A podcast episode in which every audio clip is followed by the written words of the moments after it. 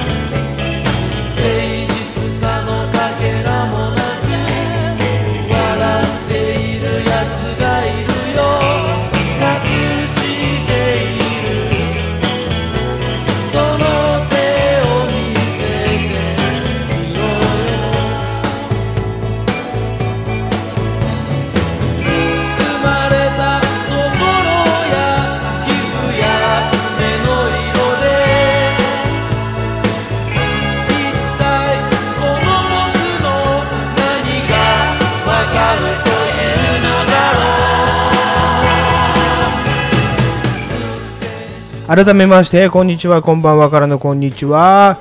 三好骨肉堂の GORG ゴルジです。はい。そして今日は誰もいません。ということですね。えっ、と本当はまあ皆さん皆さんっていうかいつものメンバーヒロピーと、T、DJTT にはですね今日はお休みします。って言ってあります。まあなぜかというとえっ、と明日私ちょっと予定がありましてですね編集できないんですよ。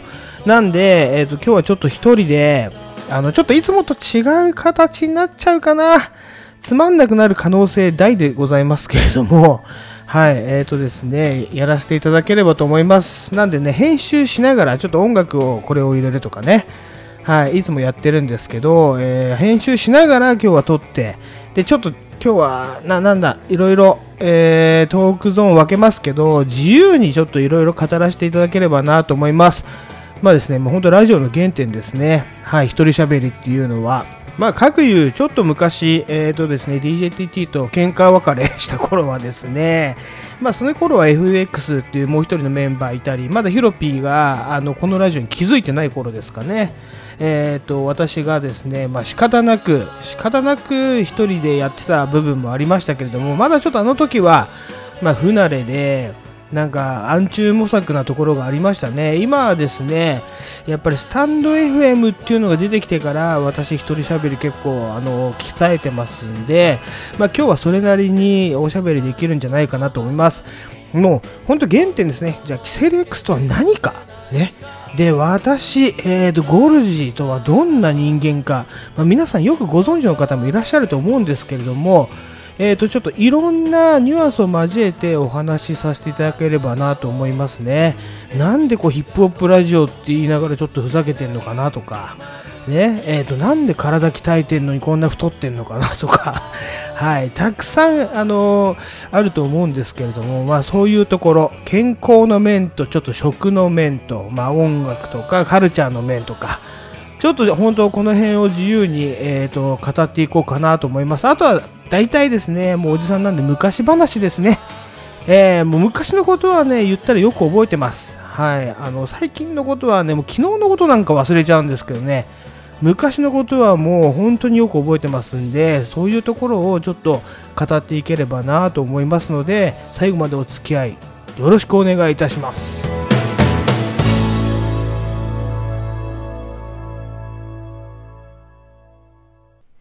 はい改めましてこんにちは。こんばんは。からのこんにちは。三好骨肉堂ゴルジでございます。三好骨肉堂って今日は名乗りますけれども、まあ、何かっていうとですね私、えー、ツイッター何個かアカウント持ってましてその一つなんですけどえっ、と三好っていうのはね美しいえっ、と良いって書きます。骨肉堂は、えっ、と、骨、肉、えっ、と、堂本くんの堂ですね。三好骨肉堂。はい。これなんでこんな名前を名乗ってるかっていうと、まあその名の通り、美しくて良い骨と肉を作るっていうね、これお料理アカウントなんですね、私の。まあその、えーと、いろいろね、まあ、病気とかさまざまな面がありまして、えーと、そうちょっと食べるものを考えなきゃいけないなって30代ぐらいになって思って、まあ、その頃ちょうど格闘技も始めましたんでね、えーと、まずは食べるものだろうっていうことで、えー、といろいろ考えてた時期に、まあ、私結婚しましてですねえーとまあ、奥さんの名前の1文字と私の名前の1文字ね、これでバレてしまうかもしれませんけれども、まあ、いっか。ということで、えっ、ー、と、三好骨肉堂、ね、ダブルミーニングでございます。ね、美しい、良い。って書いて、まあ、あとは夫婦で、えっ、ー、と、いろいろ考えながら、なるべくこう、自家製のものを、あのー、体に摂取していこうっていうですね、まあ、方向性が決まりましてですね、そのようなことを、これ実はあのユニットでございます。まあ、夫婦のユニットと言っても過言ではございません。ね。はい。なんで、えーとまあ、家でいろいろ今作ってるもんといえばですね、まあ、それこそ本当に梅干し、まあ、そして、えー、お味噌これはうちの奥様が作ってますけれども毎年毎年ね梅干しは作ってますそして味噌もえー、作ってますね。えー、あま、買ってもいいんですけど、まあ、のね、やっぱりこれ買うというより自分で作った方がうまい。はい。そして、うんと、実は若干、若干ですよ。あの、塩分が濃くなるんですよね、自分で作ると。まあ、しかしですね、じゃあなんで、えー、と買ったものはあんな塩分控えられてるのかっていうとその分やっぱり添加物なりいろんなものが入ってますんで、うーんとじゃあこれから例えばね、まあ、結婚したての頃ですよ、子供作って、あのね、子育てするにあたって、まあ、その道中は結構長かったですけれども、えー、するにあたって、まあ、なるべく自分で、あのいろいろ、そのね、作れるものは作って、健康になろうよってことで、えーと、この名前を名乗らせていただきました。はい。で、あとは、まあ、柚子胡椒なんか私が作ったのきっかけですね。柚子胡椒うまいと思って、まあ、もっと辛くできねえかなみたいな。私の場合はね、結構そういうなんか邪推っていうかね、あの邪道な発想から来てますけれども、でそういう話ですね。はい。柚子胡椒を作ったり、あとはまあ、一番は、本当に作ってよかったなと思うのは紅生姜ですね。紅生姜。これはやっぱりどんな例えば国産の紅生姜とかねいろいろ見ても裏を見ると赤色うんと102号とか使ってるのもあるし、まあ、使ってないにしろ着色料は大体ありますんでちょっとあんまり食べ過ぎると良くない。ということでうんとね私はね紅生姜すごく食べたいんですよたくさん。だから自分で作ることにしました。ね。紅生姜を作るにはやっぱり梅干しを作らないと作れないんですよ。っていうのはなんであの赤が出るかっていうと、まあ、梅干しを作った時に上がってくる梅酢。ね。これが大事になります。この梅酢で生姜をつけたものが紅生姜になりますのでやっぱり梅干しをね自家製で作っとかないと紅生姜作れませんということですね。まあちょっとそんなことはあの長くなりますんでまたこれはちょっと後々語らせていただきます。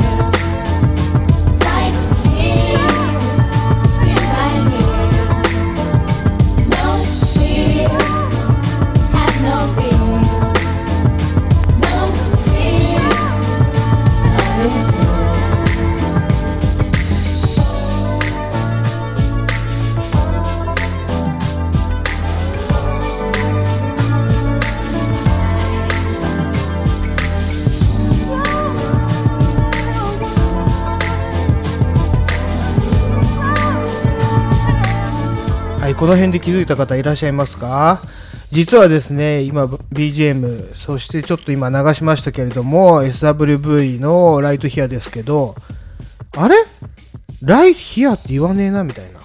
これは実はですね、ウィッキドミックスっていうのを、えー、と使っております。まあ、ウィッキドミックスとは何か、ね、我々が DJ 始めた頃に出てたあの黄色い憎いやつですよ。黄色いジャケットで出てた、その DJ のあの、なて言うんだろう、専門というか、使いやすい、ミックスしやすいように、結構そのブレイクの部分が長くなってるんですよね。はい。まあ、ブレイクというか、歌がない部分が長くなってます。はい。なんで、ロングミックスしやすい、えっ、と、レコードになってるんですね。で、各歌に、えー BPM が書いてあったりとか、まあ、まさに、えっ、と、4DJ というね、形のレコードを、えっ、と、落とし込みました。はい。なんで、やっぱりちょっと原点に戻りまして、そのいろいろね私上げるときになんとかミックスなんとかミックスって入れてるんですけど要はあの音楽とトークのミックスなんですよなんでまあ例えばねなめだるまミックスとかこの前あのノトリアス BIG ミックスとか書いたけどあれ？本当はノトリアス BIG だけじゃなくて変な声入ってるぞってねあの初めて聞いた人は思うかもしれません。それのあの引っ掛けっていうかね釣りですね。狙いで。えー、とちょっとでもこのラジオが多くの人の耳に届けばなと思ってそういうちょっと卑怯なことをやりましたけれども今日はあの一人なんでね。ちゃんと音楽とトークをミックスさせていきたいと思います。なんで、えーまあ、今の BG 流れてるやつは、まあ、昔の 90s のヒップホップとか R&B、えー、とその辺を流してるんですけれどもあとはねトークに沿ったテーマで、えー、と音楽を流していくとか、ちょっと前置きは長くなりましたね。はい。えー、と、今流れてるのはジョマンダなんですよ。ちょっとジョマンダを少し聞いてみてください。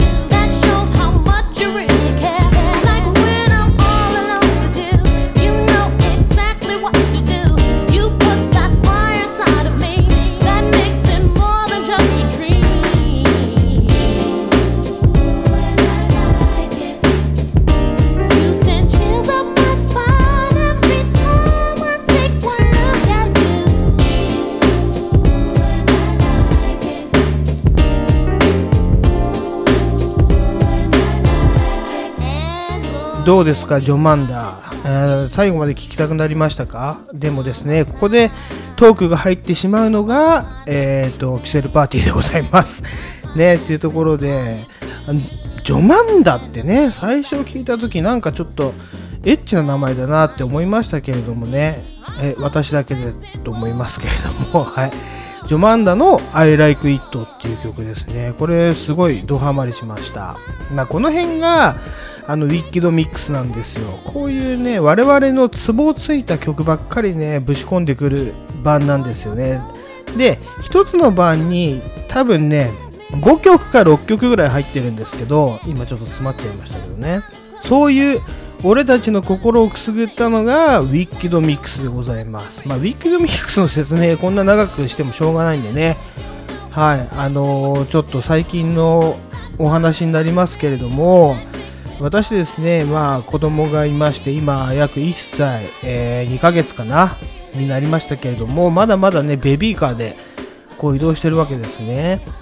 あのーちょっと前までは、あのーなんて言うんだろう、トレーニングだと思って、えっ、とね、抱っこ紐で移動してたんですけど、いよいよ10キロぐらいになってきて、腰やっちゃったんですよね。すもう本当に、もがくぐらい痛くなっちゃって、で、その時、あの、整形外科行ったら、クソ先生ね、うちのね、あの、あ、これ前言ったっけな。あの、うちの近くの整形外科、やぶ医者なんですよ、めちゃくちゃ。そいつに超ムカついたって話は前言ったんで、ちょっと割愛させていただきますけれども、もう二度とかかりたくねえなと思ったんで、ちょっともう今、ベビーカーで移動させてもらってるんですけど、変ですよね、言い方ね。さしてもらってるって別に、俺が勝手に移動してるわけだから、移動してますけれども、ね、で、ベビーカーで移動してて、えーと、何の話だっけな。そう、お散歩にね、毎週土曜日は、私のスケジュールとしては、あの、夕方っていうか、午後お散歩に行くんですね。午後、だいたい2時ぐらいから4時、5時ぐらいまで、あの、子供の散歩で、公園連れてって、公園でちょっと遊んで帰ってくるみたいなことをやってるんですけど、ね、やっぱりお父さんなんで私、えー、とその普段あの平日のねあの活動してないからやっぱこういう時はしなきゃいけないなと思ってすると結構今まで私が一人で遊んでた時にはあんまり見えなかったものが見えるんですよね。っていうのはあの子供がいない時期ね子供がいない時期はあのーそんなに全然思わなかったんだけど子供ができてから結構少子化とはいえうちの周りベビーカーめちゃくちゃ多いなと思って。あの実はよく見てみると抱っこ紐とかベビーカーであの子供を連れてる人がめちゃくちゃ多いなと思いましてね。でやっぱ江東区なんであの木場公園ってとこ行くんですけど木場公園はもうあの子供の天国みたいになってますよねえ少子化なのかな？本当にみたいなあの子供すっごい多いなと思って、まあ、よくよく見ておりますそしてやっぱり私はあのね、まあ、の、根が、根がドエロにできてますんで、あの、お父さんなんかどうでもいいんです。あの、お母さんをよく見てますね。うーん、やっぱ、お母さんとはいえ、私たちとは同年代ではないんですよね。結構若いですよ。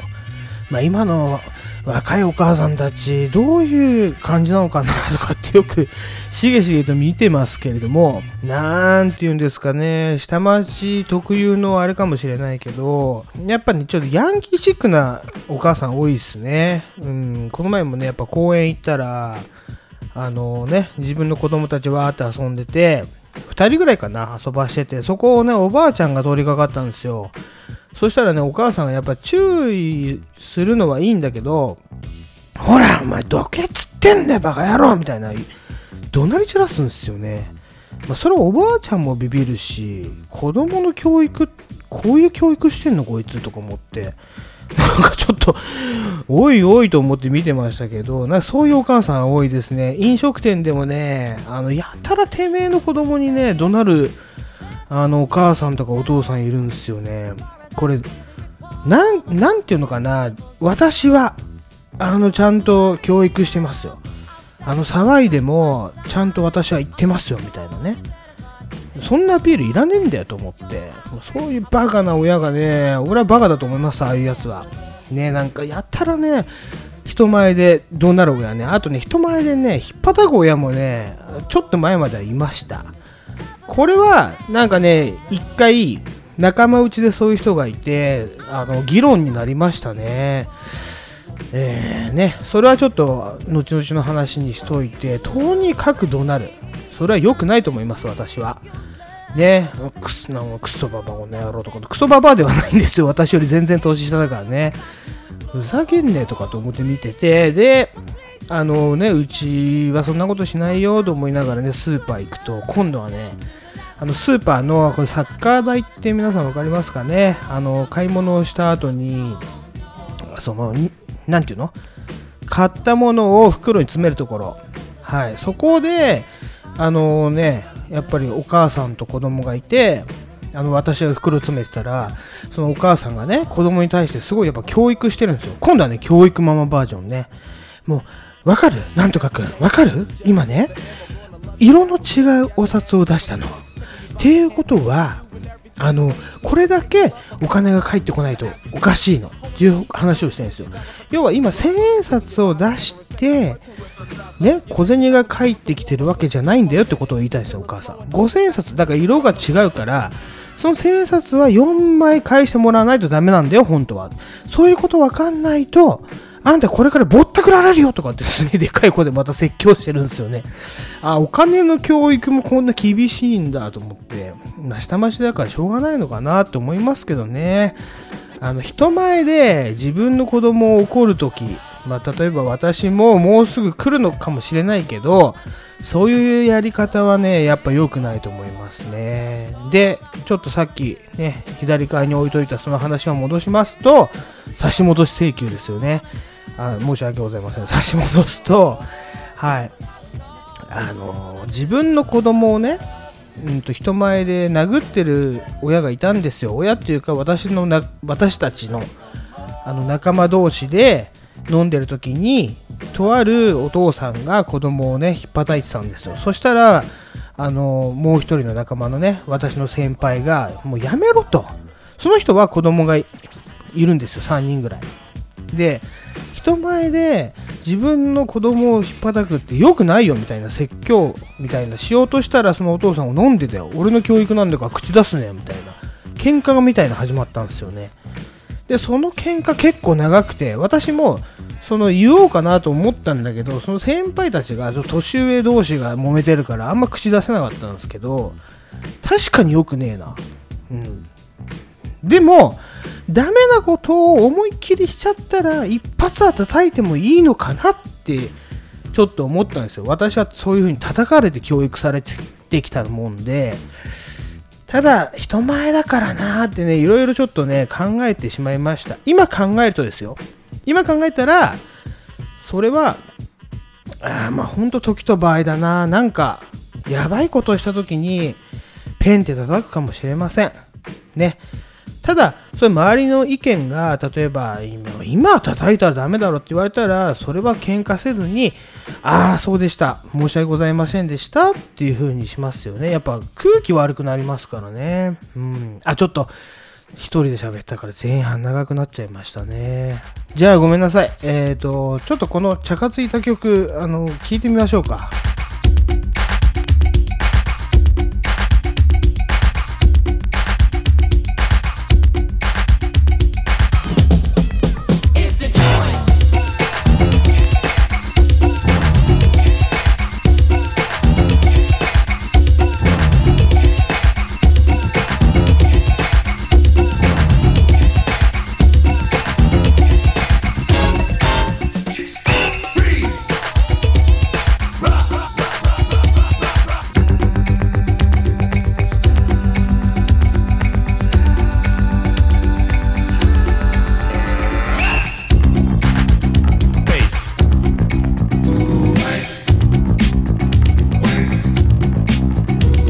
はい、じゃあ、えっ、と、今週のヒップホップニュース、えっ、と、一人でもやります。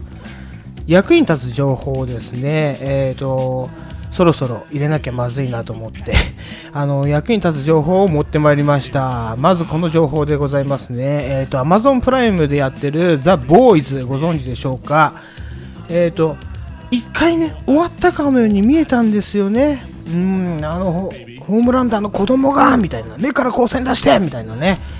まあ、ただ続いてるということで、シーズン2が終わり、シーズン3が、いよいよね、今年の6月から配信されるというニュースがあったんですけれども、ここに来てですよ、ホームランダー役の俳優が暴力事件で捕まってしまいましたと。おいおいおい。実際にお前そんなことやってんのかいっていうね、話ですよ。勘弁してくれよ。ななんかね、ザ・ボーイズだけは、あの、本当に楽しみにしてきました。で、シーズン1、2ってあって、で、結構間が空いてるから、これはね、待ちに待った、もう忘れちゃうよ、あの話の内容。もう一回最初から見ないとダメじゃんって。今ですら私思ってるのに、これ以上延期されたらちょっとたまったもんじゃねえなと思ってね。そうならないことを願います。はい。そして、えー、なんとあの小林麻也さん離婚確定、確定？離婚しましたってことでね。アキラさんとね、離婚したんですね。まあ離婚するするとは言われながらも、なんか、守るためだ。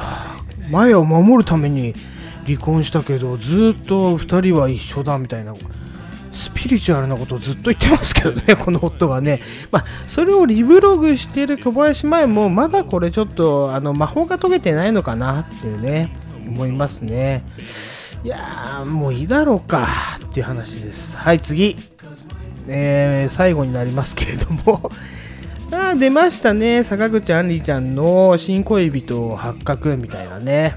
うーん。なんだろう。まあいいんじゃないですかって思うけど、世間はね、俺は許しませんよ。あの、インスタグラムじゃなくて、もっとちゃんと報告してほしいね。あの、いちいちヤフーニュースになるのもいいんだけど、まあそれより先に私はね、インスタグラムのストーリーとか全部見てますから、もうアンリファンですからね。追っかけてんのに、ね、そういう報告の仕方かよ、みたいなベタベタしたやつをさ、あの何回も流すんじゃねえよって思いますけど頼むよアンリちゃんつって。でそのねえっ、と昨日のストーリーズかな？に上がってたえっ、とちなみに本名名前は王子王子様？みたいな書いてありますけど。中央の王と,、えー、と時系偉大の字と書いて王子様らしいですね。はあそうですか。うーんまあわかんないけどね。幸せになってほしいから応援しましょうかね。アンリちゃんに関してはね。でもねやっぱりなんか起きそうな匂いがするじゃないですか。こういうこと言うってことはもう続報を楽しみにしといてください。ね、誰かが言ってましたけどね、坂口杏里の最新情報を聞けるのはこのラジオだけでございますよ。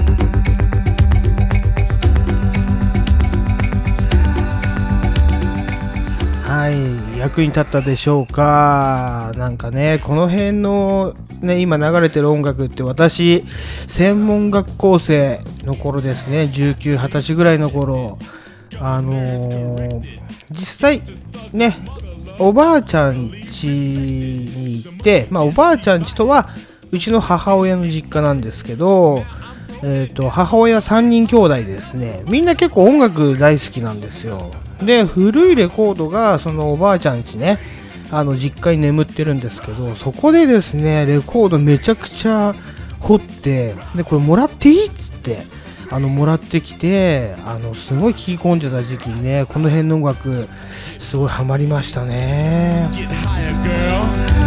Get higher, baby.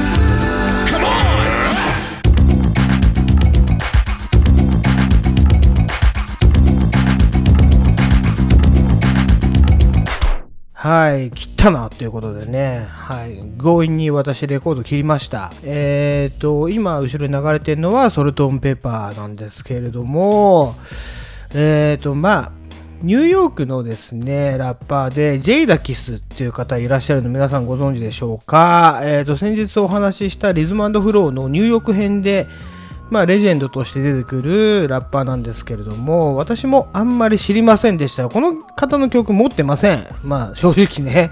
はい。まあ、ただ、えっ、と、なんだろうな。あの、井上サンタさんの東京トライブ2で、ジャダキンスって出てくるんですよね。これがジェイダキスのことじゃないかなと思いますけれども、まあ、何よりそのジェイダキスが、えっ、と、現46歳なんですよ。で、この方がですね、面白いこと言ってました。ね、健康の重要性を語ってると。ああ、まあ、出たかと。ね、今、要はスヌープドッグがあの料理本を出したり、この辺が、あの、ジェイダキスさんとかがね、健康の重要性語ってますとか、面白いじゃないですか。まあ、ちょっとどんなコメントを出してるか、ちょっと読んでみますね。えータフガイや金持ちになりたいと思ってる人たちは多い。しかし健康でいなければ生きているうちにその金を使うことはできない。君が健康でいなければパーティーを楽しむこともできない。この人生という特典をエンジョイすることもできない。君の子供たちが卒業するところも見れないんだ。だから健康は何よりも重要だ。って書いてありますね。そしてインスタグラムにはこう投稿しております。健康でいることはギャングスターだって書いてありますね。そうなの？ギャングスターじゃねえだろ、別に。あのね、うんって思いますけど、まあ、何より健康が大事。ね、えっ、と、みんなこぞってやっぱその、この年ぐらいになるとね、みんな思うんでしょうね。まあ、どんなギャングスターでもね、あの当時はね、もうタバコとか葉っぱも吸いまくって、もう酒の飲み方とかね、エルトン・ジョンのロケットマンでしたっけ、あの映画のも見ましたけれども、まあ、酒に溺れるようなことをしたり、ドラッグ中毒になったりとかしてもですね、要はちょっとこの年まで生きてしまえば、そういうね、健康とか、お料理とか、ね、食べるものもやっぱ考えていこうっていうね、思考になってくるんですね、みんな。私はこの辺は本当にヒップホップだと思います。ななんで多様性じゃないですけど、ヒップホップの語られ方って結構多様性ですけど、ね、スヌープがお料理本出したっていうのがすごいでかいですね。買いました。ね結構吸ったもんだってようやく手届きま手に届きますん？手に？うんえっ、と本日手元に届きましたけれどもやっぱりこの辺がでかいと思いますよ。だから料理もそうだしねまあ料理という一つの多分楽曲ですよ。その中の一つ一つの素材。で素材イコール言葉選びですよね。その組み合わせがあのフローになったりえー、と一つの小説になったりして一つの歌を生むんではないかなと思って。やっぱこれはヒップホップですよね。作り方的に言えば。はい。と思いますよ。あとサンプリングとかね。私ちょっとその辺を合わせてどんどんどんどんラジオで語りたいと思います。ヒップホップイコール私は料理だと思ってますね。なんでいつもね野菜のベスト10ベスト5かとかあと果物ベスト5とかねやってますけれどもこれはやるべきことなんじゃないですか？ヒロピーと TT 聞いてくださいよ。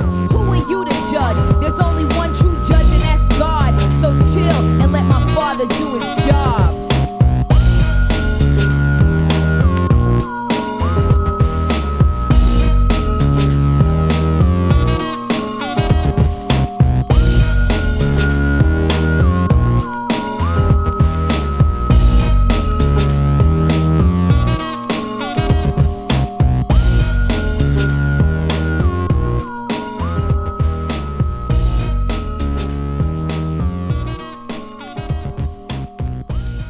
さあこの辺からだんだんちょっとアンダーグラウンドというか本質に迫っていくような話をしたいと思うんですけれども今30分僕話したんですけど音声の都合でダメになりました。でもう一回話させてもらいますんでちょっとね駆け足になりますけれどもどうぞお聞きくださいということでですね。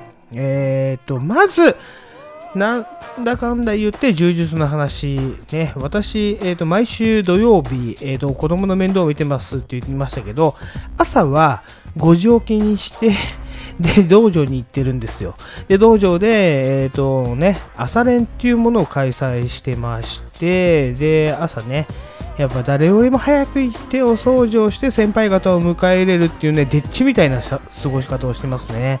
はい。なんでその時にね来る先輩方が面白い人ばっかりなんですよ。これがねあの芸能関係から本当ね硬い仕事までたくさんいるわけですよ。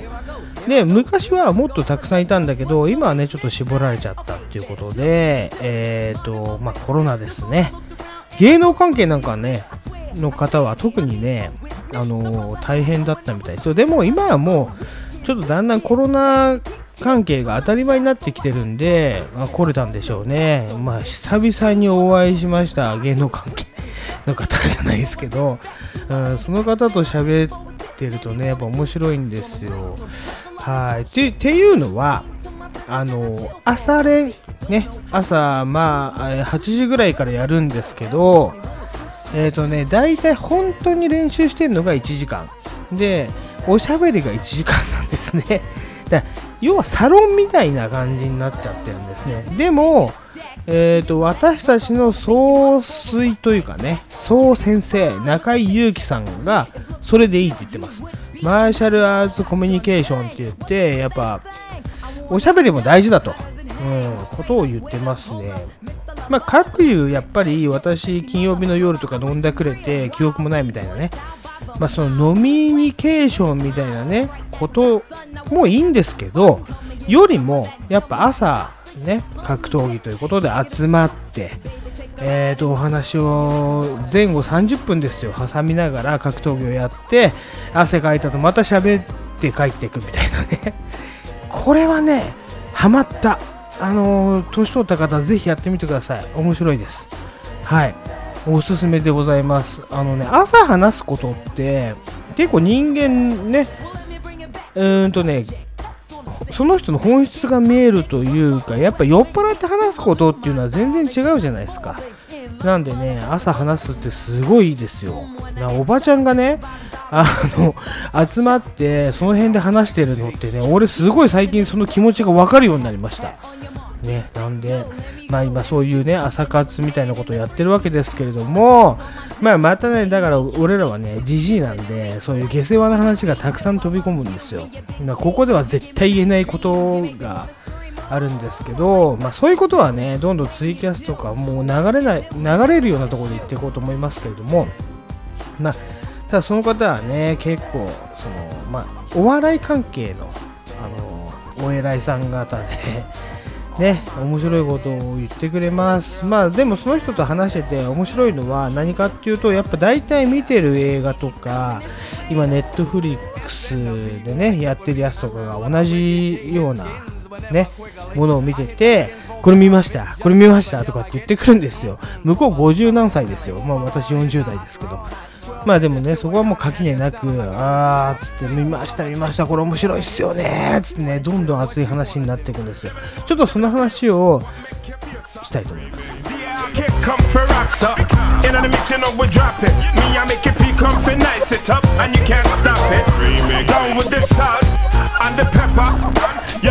The sugar. Them gonna tell you make I prove it. I might take one just so long as I can shoot it, shoot it.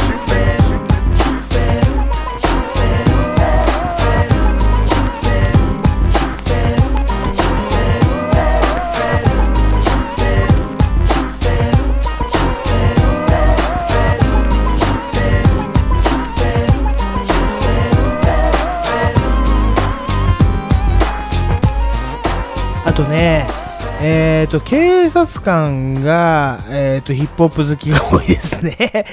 うん、まあいいんじゃないですかね。でもね、本当そのヒップホップの話もあったし、あとニトロマイクロフォンアンダーグラウンドのね、ちょっと再結成みたいな松戸でやったフリーのライブがあったんですけど、そのライブもその警察の方と行きましたからね。まあでも、いいでしょう、それはね、まあ、職業柄、別にこうね、うん、あんまりこう差別するもんでもないし、まあ、むしろ、そっち側の方の人が結構そういう文化を大事にしてるんじゃないかなって結構思いますよ。はい。なんで、ちょっとその話もしたいんですけれども、まあじゃあ、まず芸人さんですね。芸人さんでいくと、今すごいですよね。例えば、宮迫さんとか筆頭に、その黒営業問題みたいなやつがあって、黒営業？みたいなやつがあって、で、暴露系 YouTuber っていうのが出てきましたよね。まあそれはね、やっぱりその方は、やっぱりチェックしてましたね。えっ、と、ガーシーチャンネルでございますよ。あまあ、見てる方多いんじゃないでしょうか。ガーシーチャンネルね、東谷さんって言って、やっぱりね、でもね、そこでも話題になりましたけど、まあ、私は個人的にここで言えるのは、ここで言えるのっていうか、キセルパーティーなんで言いますけど、あいつは小じだと思ってますね。もう汚いやり方が。だってさ、あのーね、ちょっと話しましたけど、その方たちともう、うーんとね、言ったら、芸能人もそうだけど、まあ、我々一般人考えてみてくださいよ。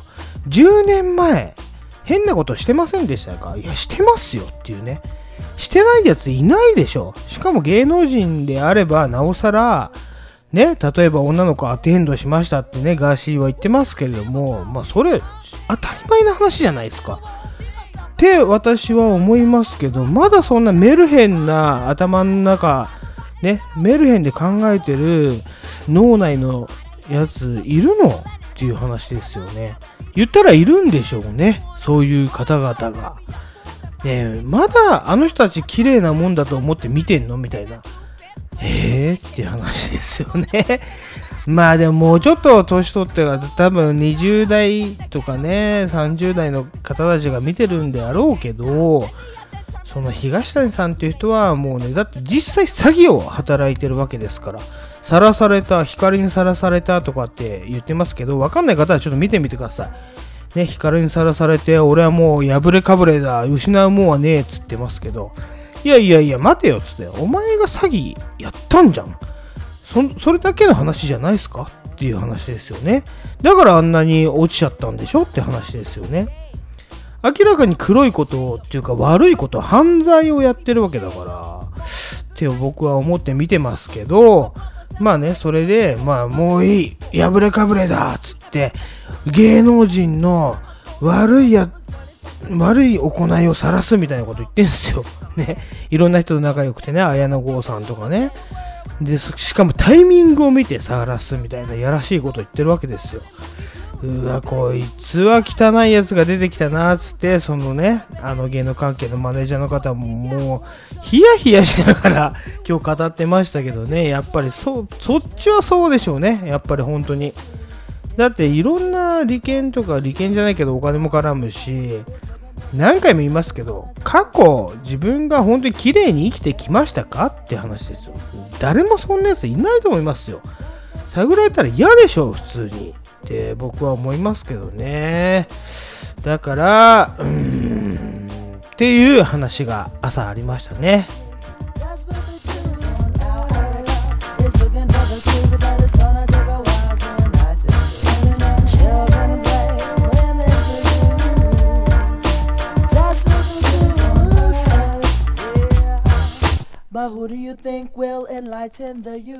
まあね、その中で、あの、出てきた話は、やっぱりあれですよ。コロの地レベル2見ましたみたいな話ですよね。コロの地レベル2と、あとヤクザと家族、これ私全部見ましたんで、あと新聞記者ね。はい、その方と、その3作についてすごい話したんですけど、やっぱりね、コロの地は面白いです。もちろん、あの、ゆずきゆ、ゆずきゆうこさん原作、もう女性ですよ。原作の、まあ本当は3部作、ね、古老の地、狂犬の目、暴虎の牙っていう3部作なんですけど、ただ、白石和也監督が、この古老の地レベル2っていう映画を、まあその間に入れたわけですよね。だからこれ本当は、あの、狂犬、狂犬の目につながるんじゃないかっていう判断を私はしたんですけど、まあ、その方は違うって言ってたんですよね。まあこれそういうのが面白いんですよ。そういうトークが。朝から濃いトークしてんなと思うでしょ？そういうことなんですよね。ね。だから、やっぱり、あの、いいことです。まあまあ、それはさておいて、コロの地レベル2、今ね、Amazon プライムでやってるんで、ぜひ見てく見てください。あの、今日ツイッターに上がってた鈴木亮平さんがね、主演男優賞を取ったのが、コロの地の、ね、上林組組長ですよ。目ん玉を潰す、目ん玉首長ですよね、あれね。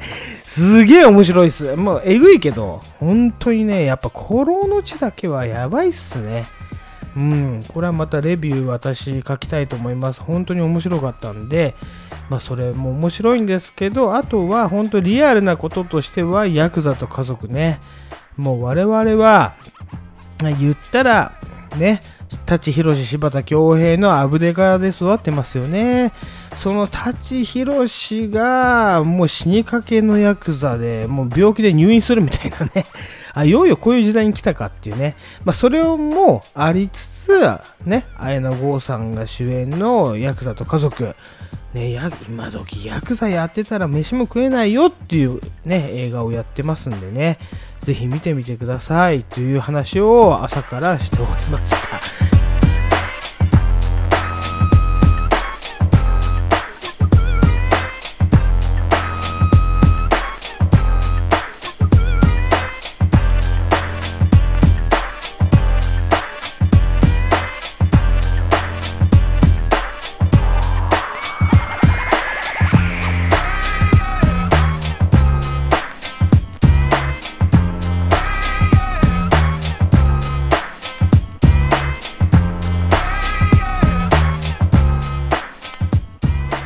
本当ですね。まあ、そんなこんなでいい時間になってきたんですけれども、私の話をね、まだ全然しなかったですね。まあ、でも、なんとなく分かってくれればいいと思います。ね、ちょっと、じゃあ、ここでお話しさせていただければと思いますね。はい、私、GORUGEU1977 年4月生まれでございますけれども、まあ、現44歳ですね。で、1歳の息子がいるわけですよ。まあ、どういうことかっていうと、そういうことなんですね。結婚はでもね、意外と私早かったんですよ。1回目の結婚が30歳にしました。ん ?29 歳かなでえーっと速攻別れてえーっと1年後に次の奥さんと結婚しました。はい。なぜならば結婚がしたかったからですね。けそう。それにつけると思いますよ。あの最初結婚がしたかったからみたいなね。ありましたね。うん。であと子供が欲しかったからみたいな。私まあ今で言うところの結構パワハラ夫みたいな。超ダサいんですよ。ね最初はね本当にあの俺仕事で稼いでくるからあのお前って呼んでましたね。お前は あのねご飯作ってみたいな。は？みたいなね。昭和ですか？っていうことを平気で罵るような人間でした。うん。やっぱりでもそれって愛じゃないんですよね。気づいた。愛が足んなかったんですね。だから離婚して気づきましたけど愛ですよ。全ては。そういうことがあれば絶対そのことは言えないはずです。まあ今の奥さんとはね10年あのこの前ね記念を祝ってきましたけど続いてて。成功したとはまだ言えないんですよ。怖いからね。だけどだけど愛があれば例えばね子供を作りたいとかね先走ったことも言えないしあの2人で決めてくって決めたら2人なんですよ本当に。自分の意見をが全て通ると思うなよって話ですよね、まあ、まずね自分の意見は言った方がいいんです。言った方がいいんだけど全部通ると思うなよって話だよね。あの通ると思って言ってる意見とあのお伺いを立ててる顔と全然違うじゃないですか。そこです。結婚の。私2回やって思いましたけどあのお伺いを立てるような顔をしない限りは全てダメだと思ってください。ね、え誰に言ってるのか分かんないけどやっぱそれが愛なんですよね。愛って俺もよく今でもよく分かんないけどやっぱり相手を思いやる心ですよね。おそらく。だから相手を思いやったら言えない言葉を飲み込むのが大人 大人だし愛なんじゃないですか？わかんないですけどね。今自分で言ってて屁が出そうになりましたけどね。うん全然やってこなかった俺が。うんだからねやっぱり経験っていうものが一番大事ですね。でもこれだけは言いますよ。あの女性には優しくしないとダメ。本当にね。あもういつの時代もこれは絶対変わらない。普遍的なこれこそ愛じゃないでしょうか。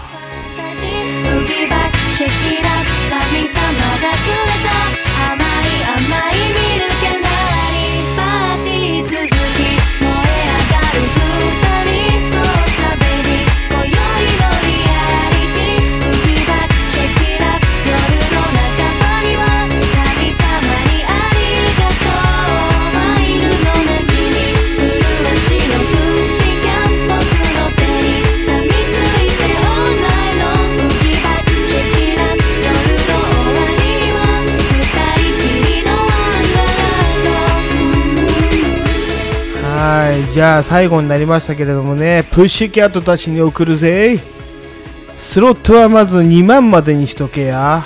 今 スロット2万負けるやつあんまいないと思うけどね。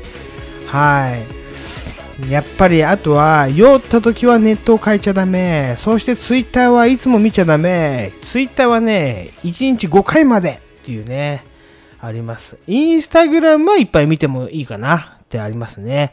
あと旅行に行きなさい。まああなたはすぐに旅行に行きなさい。誰に言ってんのかわかんないけど旅行はいいですよ。はい大体ね生きるってことは旅行なんですよ。なぜかといえばですねいろんなとこを見ないと生きてるうちに入んないと私は思ってますね。飛行機超怖いし船も超怖いから乗りたくないんだけどでも生きてる間はね自分が生きる星このね東京東急来華食通じゃないですけどね世界日本から世界に旅立ってねいろんなとこ見てみたいじゃないですか。それがやっぱ生きるってことでしょうね。私はね生きるってことをちょっと勘違いしておりました。だからねこの曲をみんなにお届けします。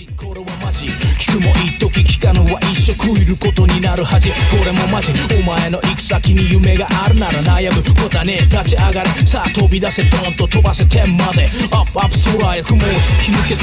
夢に向かって Have some fun Make it happen just do it 今だ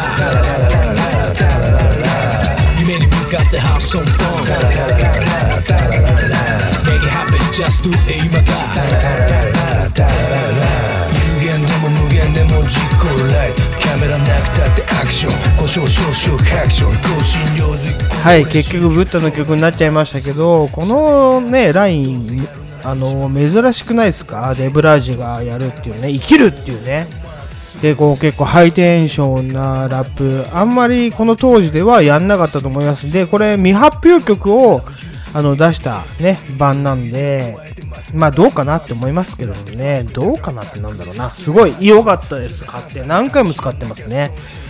でやっぱりこのブッダブランドっていうあのクルーがいいんですよ。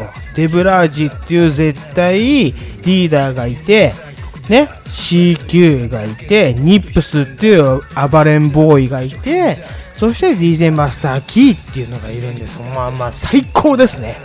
もうね本当に最高、うん、汁が出ちゃうぐらい最高ですよ、うん、だから聞いてもらいたかったんです。で最後もブッダで締めますけれどもやっぱり私はブッダブランドに影響されてあの b ボーイじゃないですけどね。なんだ b ボーイっていうね、うん、そこにね入門させていただきました。っていう感じで入ってきましたけどね。本当にやっぱり大好きで大好きでしょうがない方たちなんでもうずっとこれは流していこうかなって思いますね。はい。であの言いたいことはこれぐらいに収めておきます。これ結構1時間ぐらいに私なっちゃったんでもっともっとあるんですけどまあそれはね次回のことにしておいてはい今回これぐらいにしておきたいと思いますね。でやっぱりブッダブランドの話でちょっと収めたいと思いましたね。はい。であともう一個だけ。あごめんもう一個だけが多いなってひろし君に怒られたよね。うん。でも私たちの例えばメンバーね、うん、ブッダブランドに絡めて言えば今 DJTT がいますけれどもね、いつも寝ちゃったりとかやる気なかったりするんだけどあ本当はやる気あるんですよ。俺しかわかんない TT がある。だからあのねえー、とみんな勘違いしてる部分もある。まあ勘違いさせない TT っていうのもあるけど TT はやる気あります。ね、そして僕のかけがえのない友達。そして、えー、と相方。ねまあ相方って言いましょう、うん、お笑い芸人じゃなくてあのね恋人のこと相方ってやつは寒いんだけどまああえて言うならば本当に相方なんで、まあ、相棒ですね。うん相ボーイ相ボーイですね。なんでねまあずっとこの関係は続くんでしょうねって僕は思ってます。ね本当にありがとう。そしてまあヒロピーなんですけどヒロピーもねいつもね先輩ながらもね俺が失礼なこと言うんですよ。だけどねえっ、と優しい器で受け止めてくれてありがとう。っていうことですよね。うん。まあヒロピーとかヒロシとか言ってますけど本当にねもうヒロシ君で言うところの3個上ぐらいなんであの僕らは本当はね1個上2個上に超ビビってるような世代なんですよ、まあ、今度お話しますけどその世代の話はね。はい。なんでねやっぱヒロピーはすごくいい先輩だしあと怒った時はあんま見たことないんですね、まあ、ちゃんとあいつは怒れんのかなって 嘘です。怒ってますね。はい。すいません。なんで、まあ、ヒロピーはあのずっとキセル X の仲間でございます。ね。